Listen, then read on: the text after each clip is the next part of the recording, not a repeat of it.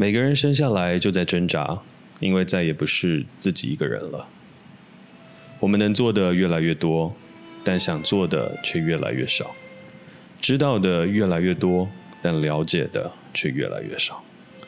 向往着更真实的情感，但却越来越难付出真心。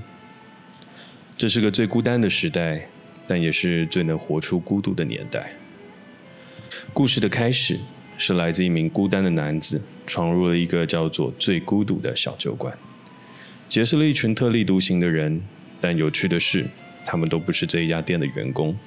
都只是老板的朋友，在他不在时可以帮忙看着店，而他们固定相聚在这儿也没什么目的，就只是想在这孤单的时代，让他们的孤独得以安放。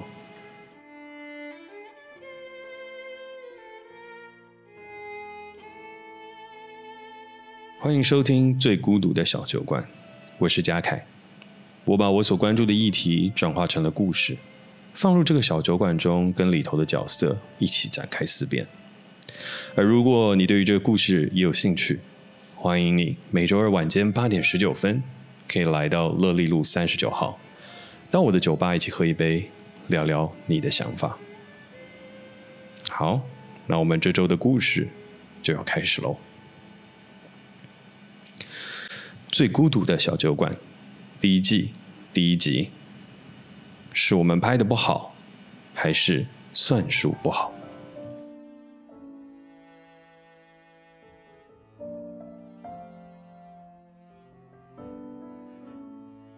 你错了。留着利落短发、打扮中性的靓仔，在吧台内拿起了一个复古的打火机，点起了一根烟，缓缓的吐出。而坐在吧台外的小凯，则是放下了本来拿在手上的 Old Fashion。伸手挥了挥吐到眼前的烟，哎，室内应该不能抽烟吧？靓仔没有理会小凯，把手自在的插在了腰际，然后烟叼到了嘴边，在一个最舒适的状态。你所谓的台湾电影，其实根本就不是什么创作的问题，它是一个很简单的算术问题。小凯疑惑的看着靓仔。算算数，靓仔说道：“嗯，对啊，算数。你知道台湾一年的电影票房大概多少钱吗？”小凯说：“应该差不多一百亿吧。”靓仔伸手摇了摇：“错，去年一整年的票房总共是五十七亿七千六百万元新台币。”小凯疑惑的看着靓仔：“嗯，那？”然然后呢？靓仔说：“那你知道，你刚刚所提到的川村元气、北野武、满岛光、役所广司、妻夫木聪，他们这些大师所在的日本，去年一年的电影票房市场有多少吗？”不知道。小凯摇了摇头。靓仔说：“去个零头不看，差不多是四百亿左右。”四百亿日币，那换算台币差不多。谁跟你说四百亿日币？我说的是台币，好吗？日本一整年的电影票房是四百亿台币，而我们是五十七亿台币。你这样听懂了吗？小凯沉默了下来。而正当小凯想要反驳些什么时，靓仔打断了他：“我还没说完。”这个算术还有最后一个除法还没有完成。小凯疑惑地答道：“除法还有什么东西啊？”靓仔靠近了一点，缓缓说道：“嗯，你看哦，日本的电影票房的本土市占率平均落在百分之六十，而我们则是百分之十。所以呢，你把电影的总票房再除下来。”日本的电影人平均一年对标的市场是两百四十亿台币，而我们则是……靓仔看向了小凯，抽起了一口烟，缓缓的吐出，等待小凯慢慢的算数。沉默了一会儿，小凯抬起了头，看向靓仔，我们则是五点七亿新台币。亮仔欣慰的点了点头，嗯，没错。然后再扣除戏院通路要拆分的百分之五十，所以呢，我们就只剩下二点八五亿。而这二点八五亿一年有将近四十九部国片要分。那请问，你觉得这样的分析下来，台湾的电影是一个创作问题，还是一个单纯的数学问题呢？小凯沉默不语，喝上了一杯酒。整个空气中仿佛存在一个尴尬的沉默，不，应该是一个悲伤的沉默。我不是要故意泼你冷水啊，亮仔说道。我只是想要让你看清现实而已。要知道，这真的不是你的问题啊，也不是你们能努力的，是政府给你们抱有太多的希望了。你看。我们的电影或是所谓的文化，根本就不是一个产业啊，是一个透过补助过活的手工业，随着政治的导向起舞，就这样而已。甚至要说实在的，我们台湾人都不干台湾自己的东西了，你以为呢？你以为还能怎么办？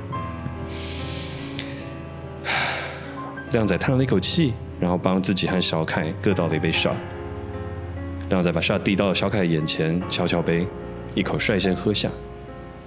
小凯拿起了酒杯，沉了一会儿，又把杯子放下，看向了亮仔。我以为大家只是还没有看到喜欢的而已。啊！亮仔沉沉的叹了一口气，摇了摇头。哎。你怎么就是听不懂啊？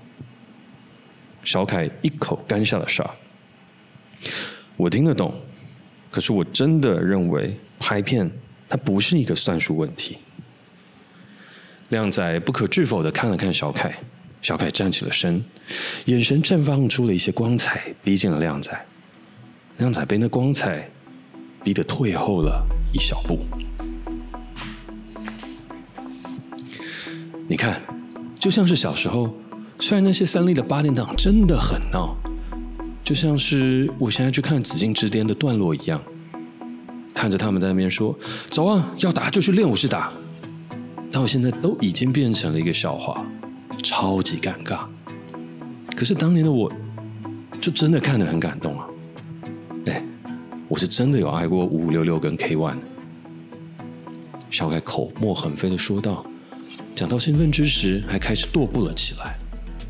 我认为，我们只是在某个时间点开始失去了自己，失去了我们的文化，导致所有最厉害的人都去了美国、去了中国，或是世界上其他的地方，没有留在了台湾，所以我们才会变这样。小凯突然停下了脚步，靠近了吧台。哎，你知道香港的电影是怎么起来的吗？在吧台内的靓仔愣了一愣，小凯再往吧台内的靓仔逼近了一些。靓仔手上的香烟静静的燃烧着，烟雾袅袅的上升，烟灰掉落。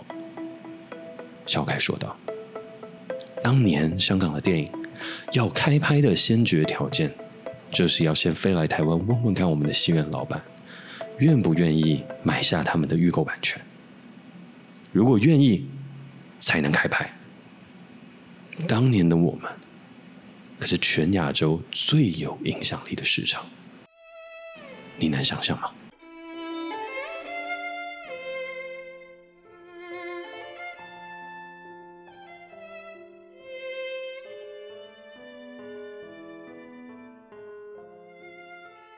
关于小凯和亮仔的故事，还有着更多的后续。而这一集也没有到这里结束，但剩下的部分，我觉得就比较没有那么适合以 podcast 的方法来呈现，而是想要以戏剧的方法来让演员有更多的发挥。因为我相信声音可以带给人很多的想象，可是当演员他在重新诠释了之后，那又会有一个完全不一样的感受。虽然我不知道在大家心中小凯长什么样子，靓仔又长什么样子。但我相信，我一定会找到很棒的演员来饰演他们两位这个角色，然后会把我刚刚说朗读或所谓演绎的这些对白变得活灵活现，而且非常非常的精彩。而在这一集之后啊，也不能讲之后，就在这一集的尾巴，会有一个新的角色诞诞生，算登场登场，对。他们那样诞生登场，那个角色叫阿文。阿文是这个酒吧的灵魂，他的话不像小凯跟亮仔这么多，但他的观点却更加的犀利。可是最好玩的是，他很有原则，而这个原则呢，则会带给小凯跟亮仔一些些麻烦。可更有趣的是。在后续的故事里面，他们三个人会是怎么发展？会发展出感情吗？不知道。会吵架吗？不知道。但可以想象的是，还有更多属于这个小酒馆的灵魂，属于这个小酒馆的角色，都会加入到这个故事当中。那也期待之后，当这个 podcast 上线了之后。可以跟大家有更多的讨论，然后设想出更多好玩的角色。而在这一集的最后，我想要分享一下为什么会想要创作这一集故事的原因。其实很简单，就是前两周我在上金马大师课的时候，我认真有一个感触。先说，就是我觉得今年金马大师课真的非常精彩，邀请到的人。就是讲者真的是，我觉得发自内心的赞叹。可能是因为金马六十吧，所以大家每一个人都很全力以赴在看待这个事情。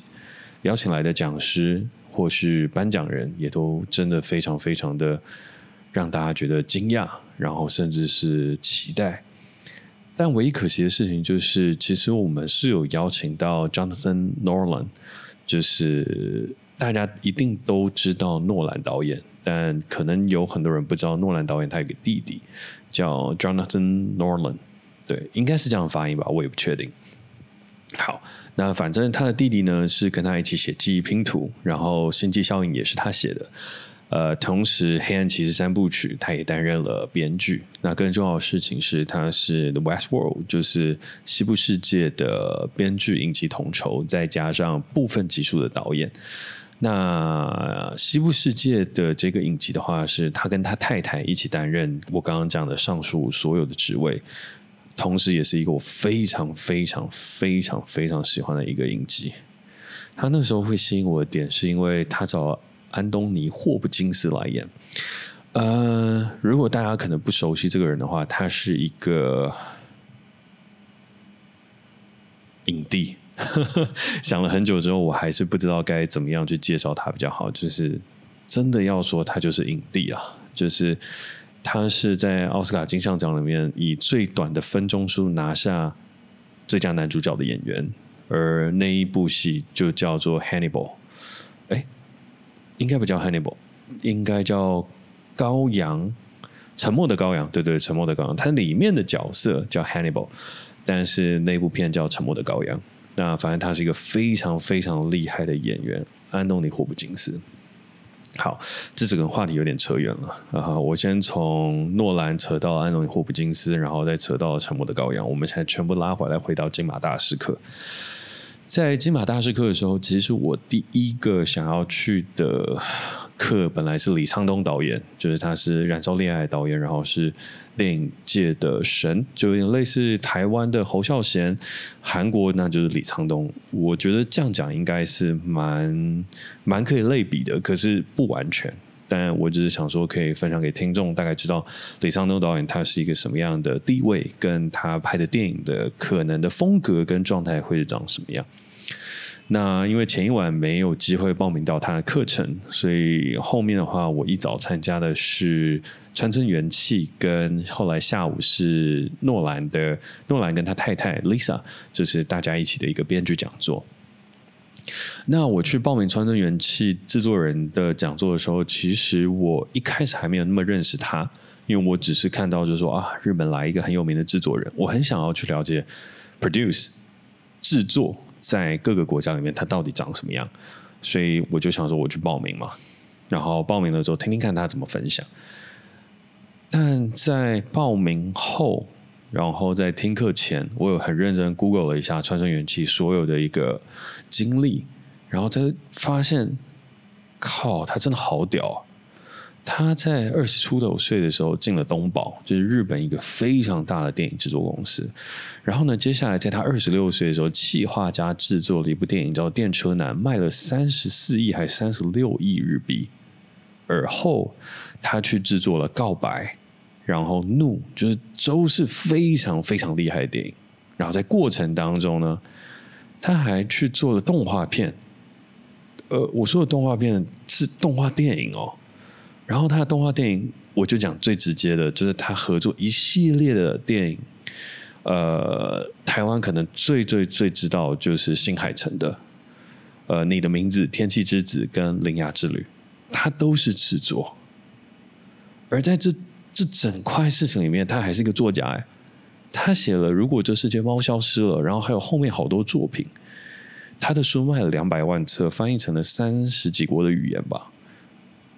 而到了三十出头岁后，到了快四十岁，他自己开始担任导演，然后拿了一个西班牙一级呃一级影展，嗯，应该算二级影展了。但是应该差不多到一级影展的最佳导演奖，而他最近最近的一部作品是是枝裕和的《怪物》，就是那个在坎城影展大放异彩的《怪物》，是枝裕和加坂元裕二加坂本龙一，超屌。然后他在分享的时候，其实我有感觉到一个很奇特的氛围。就是他眼神闪烁着一股自信，那个自信是说，这世界是关于创作的，是关于你要把故事说好就可以的这一份自信嘛，或者是说自傲。举一个例子来讲好了，在最后 Q&A 的时候，有人就问说：“哎，那想要问一下，呃，川村元气制作人，川村制作人就是。”你怎么看待预算这件事情？就是身为制作人，一定要对预算非常的呃了解、清晰跟明白，然后去掌控它，然后分配它，然后去想这一连串的事情。但没有想到，川村元气他讲的就是一句：“哦，关于预算，我会专门去找一个人负责预算，因为如果我负责的话，一定会出事。”他笑了笑，然后那时候我觉得哇，蛮帅的。一个制作人，他在一个讲座里面，他很明确的就是说，我不负责预算。那当然，我从他前面演讲的脉络里面，我就听得懂的意思是说，企划比预算更重要，故事比钱更重要。把故事说好，其他的东西它都是其次。好，但是后面还是有另外一个人在继续提问了。他还是在问说：“那如果超支怎么办？如果创作跟预算产生分歧怎么办？”他一样开宗明义回答的第一件事情就是说：“首先，我还是要说，我有另外一个人在掌握预算。但如果回过头来，你的作品因为预算被卡住了，那可能是你的故事还不够好。”哇我那时候就是在台下听的时候，捏了一把冷汗。我说：“哇，真的这么直接？”但我后来想一想，好像也是。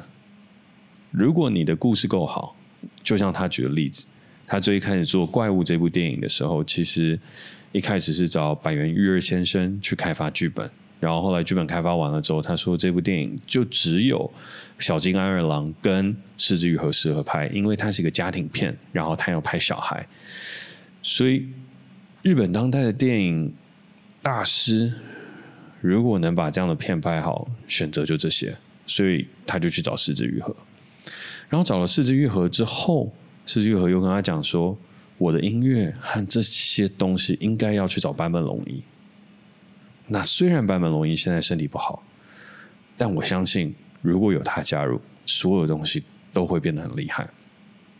而川正元基就说：“好，这个东西我来负责，你们好好拍片，我去把这个东西弄好。”那当然，他中间没有说找是枝裕和预算会不会变贵，不是说是枝裕和很贵，但我相信一定不菲。但我会说配备、思维逻辑跟很多的叙事手法跟东西，是枝裕和导演一定跟其他导演有很大的不一样。举例来讲，就像侯导侯孝贤导演，当他在拍片的时候，他使用预算的逻辑跟其他导演使用预算的逻辑铁定不同的。那是一个你已经进到国际影展。被世界认可大师的时候所拥有的特权，而那份特权也会造就了电影艺术这一份难得可贵之处。所以，我能明白他的预算一定会爆掉。川城制作人也没有特别提这一块，但他就只是举了这个例子，然后说预算他一定会爆掉。可是，如果故事是好的，元素是好的，你就不要太担心，你就应该要持续的往前进啊。那我在大师课结束了之后，呃，走在松烟那边吧。我记得那时候每一个人都在那个全家便利商店抢饭团。为什么会这样说？就是那个课与课之间很紧，所以你没有什么时间跟地方可以去吃东西，所以每一个人就是。全家便利商店买一个东西，然后冲出去外面，然后在全家便利商店都在打招呼，就哎，你好啊，你最近在干嘛？你最近干嘛？你最近干嘛？然后每个人的眼神其实都蛮黯淡的，我不知道为什么，可能因为早上大家还没睡醒吧，我不确定。好，但但无论如何，我买了一个饭团，然后去了外面，然后喝了一小杯啤酒，因为我觉得哇，下午还要听课，那我喝一小杯好了，就是稍微放松一下，然后整理一下。在整理的过程当中，我就想到：难道真的是我们不争气吗？难道是真的我们做不出好的故事吗？我觉得好像不是。然后打开手机，开始去查日本电影的票房，开始去做所有的功课，所有的事情。其实那些东西我自己心里面也知道。那时候在二零一四年创业的时候，我为什么要创业去成立 Cellpick？就是去做我现在做的这些事情，主要原因就是因为我觉得台湾需要有一个新的方法来去做影视产业，呃，或者应该说把影视打造成一个产业，所以我想尽办法拉入科技，拉入很多不一样的东西跟事情，把它放进来，来去想办法找到一个可能。那当然，时至今日我还没有成功。可是我的确有做了一些不错跟好玩的尝试，然后也包含现在继续在做这个最孤独的小酒馆，它的前身应该叫做私事，在更前身应该叫做 Miss Bartender。然后我想要综合我所学到的这一切，跟了解的这一切，把它做好起来，然后变成现在这个故事叫最孤独的小酒馆。好，那拉回来，就对我来讲，这个议题其实。会蛮蛮值得思辨的。思辨的原因就是在于，我们好像必须要从两方同时一起解决，它才有可能发生讨论。就它既是一个创作问题，但它也是一个数学问题。举例来说好了，呃，创作问题的话，是我们这些创作者不够贴近商业市场。然后数学问题的话，就是的确我们的市场的基数没有像其他国家那么大，可是我们有面对一个超级无敌大的市场，可那个超级无敌大的市场，我们的市占率又超级无敌低，那这就是我们面对的一个很重要的数学问题。然后还有另外一个很大很大的问题，就是无论如何，就跟政治的状态一样，我们最顶尖跟最厉害的人才，只要成熟了以后，要么就去中国，要么就去美国。这是一个很令人匪夷所思的事情，但是那又是事实。就是我觉得各位可以扪心自问，这不是影视产业的问题哦，它是科技业、服务业，然后教育类，然后噼啪全部三百六十五行里面都会发生的事情。只要最顶尖的人才，谈很难都留在台湾，他大部分都会去中国或美国，真的就这样。那当然少部分还有新加坡啊、日本啊或者其他等等。可是中国跟美国那就是我们命定要去的地方，因为总是会学英文，然后我们中文不错，而这两个市场又超级无敌大，所以在某一段时间后，我们就变得没有办法再继续留在台湾做我们自己该做的事情，然后回到影视产业来。它就变成一个创作的问题，再加上一个数学的问题。因为最顶尖的人，我们并没有团结在台湾里面去做到我们想要去做到的事情。拿一个很好的类比就是，呃，韩国，韩国最顶尖的人都在挤破头了，要为自己的国家去创造一些什么东西，要为韩国的文化去创造一些什么东西，要为韩国的经济去创造一些什么东西。然后在病态的环境下成长出了现在所谓的 K-pop，so，呃，我觉得那个就是他们的一个文化跟他们的一个市场。可是这也不代表说我们的状态就一定是错的，没有，因为我们还是有做到很多事情啊。我相信是，尽管影视圈真的变得很差，尽管我们现在所有的文化就是偶像，大家也不看台湾的啊，有啦 YouTuber 会看，但是。唱歌的偶像啊，演戏的偶像啊，或什么等等的，其实台湾的状态真的是每况愈下。但我仍然，呃，我仍然相信，不是人人相信，仍然相信，总有一天会好的。在所有做的这些事情跟改编的故事里面，我觉得我没有办法提供一个解答，可是我想要去把我的观点，无论是悲观或是乐观，都呈现出来。然后透过这个 podcast 也分享给大家更多的想法跟东西。那个想法是我个人的，它不代表任何的立场，或是或是绝对正确或不正确。那只是我个人的想法。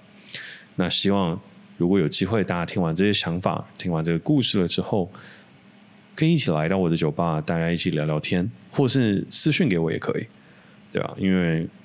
我想要把这个事情一直持续做下去，因为那是我自己想要提出一个解方。既然台湾的影视产业它可能很难往很高的地方前进，那它至少要先向下扎根，去做一些独立的制作，很酷的事情，然后不断不断的重复，直到有一天成功为止。所以最孤独的小酒馆就是我想要提出来的一个做法。然后这个做法的话，我希望它可以变成台湾的一千零一夜，去采集到很多的故事，去分享很多我们会在意的观点，然后跟世界进行讨论。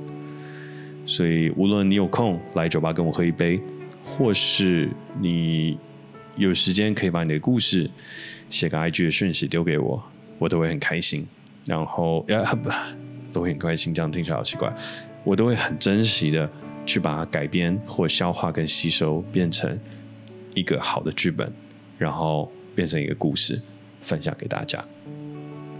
那如果你要寄 IG 讯息给我的话呢，就是寄到 Jackself 一九九一 J A C K S E L F 一九九一，或是如果你有空可以当面来一起聊聊天的话呢，就欢迎来到我的酒吧乐利路三十九号，叫做私事。那我每周二基本上会在，就算如果我不在，也会有一位就是专门来听大家故事的员工留在那边，然后把你的故事分享给我。那其他的时间呢，我会偶尔出现，对，偶尔出现，因为我还是要拍片嘛，所以就不是每一天都能待在酒吧。可是只要有空，我就会去。